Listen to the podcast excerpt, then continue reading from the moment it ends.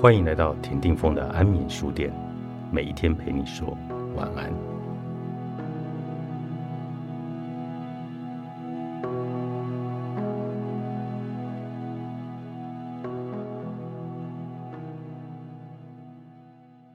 人生总会经历过几场对战，写满了出卖与背叛。只要是人，难免存在着不同面向的自己，无论是好是坏。皆是人性，欺压别人或表现自我，往往处于一线之隔。在职场当中，若论及升迁、奖金，甚至加薪，更是一场针锋相对的无烟战争。职场上的嫉妒，足以毁灭一个人过往的努力，让一个好员工变成一个小人；而世切的较劲，可以让原地踏步、平庸的你，得到前进的积极助力。更有效率的来发挥出意想不到的潜能，这就是一番两瞪眼的转念。你可以使坏、作茧自缚，却也能够水到渠成的来成就自己。我们都有办法自己操控人生，换个维度来思考，往往就能够走向利己又利人的康庄大道。你不必非要一个人来行进。小王与小李是一个同部门的同事。平常相处融洽，称兄道弟，互助帮忙。小李一向业绩都很好，小王表现一般般，但接物处事亲力亲为。同事们随口说的“王总早，王总好”，让小李听得很不是滋味。正当部门要推举一位主管职缺时，小王成为老板内定的人选，小李则是落败丧气。小王谦虚的向老板建议，小李其实更适合升任这个主管的位置。但另一方面，小李私下却对老板表示，小王为人不检点，甚至有对厂商收回扣的嫌疑。一连串的无中生有、捕风捉影的说辞，让老板惊诧。小李自始至终就不希望小王当上主管，甚至要击垮小王。不到半年。整间公司便谣传着小王人格的瑕疵传闻，小王受不了人们质疑的眼光以及毁谤，最终自行辞去工作。嫉妒最容易出现在亲密关系中，特别是好友、闺蜜、好同事、好同学，甚至是家中的兄弟姐妹。起跑点一样，日子一旦拉长、拉远来检视。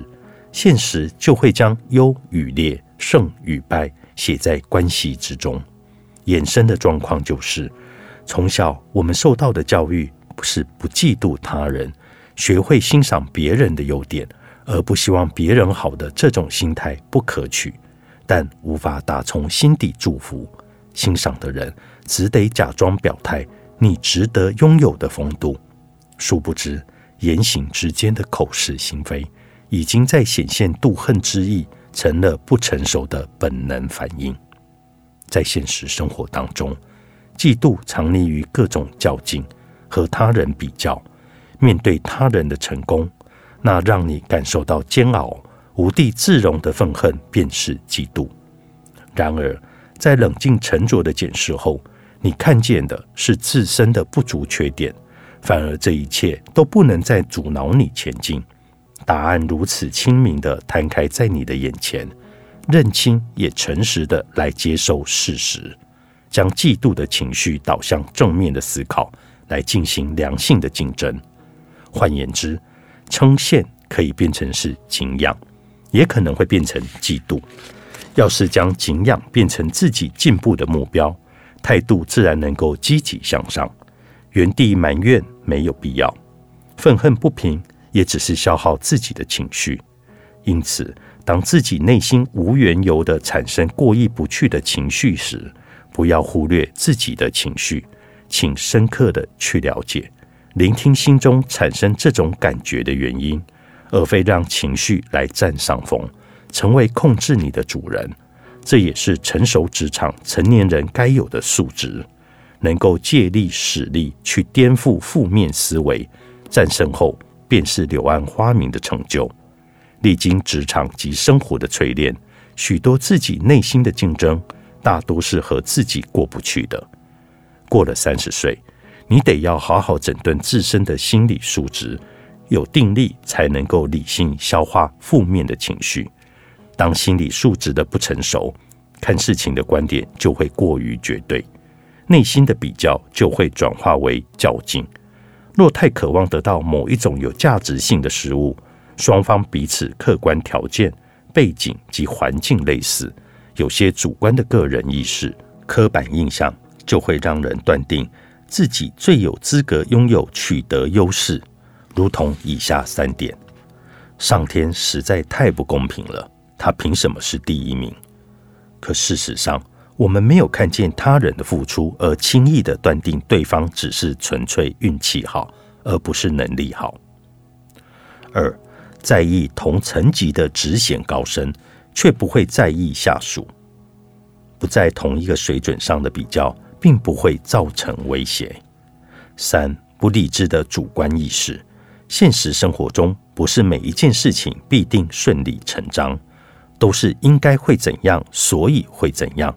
那么，当理所当然主观意识过重，意外发生时，第一时间多数是怨怼、埋怨，却不会思考问题发生的背后原因为何。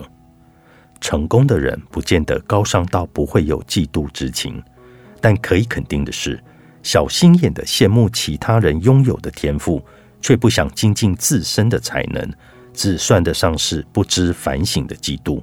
进而妨碍未来有可能的成功，不求表面上的若无其事，但如果可以抱着有适当适量的嫉妒，其实是最直接提升功力、勇气向前的能量，借此砥砺向前，方可成为人上人的，并获得掌声的。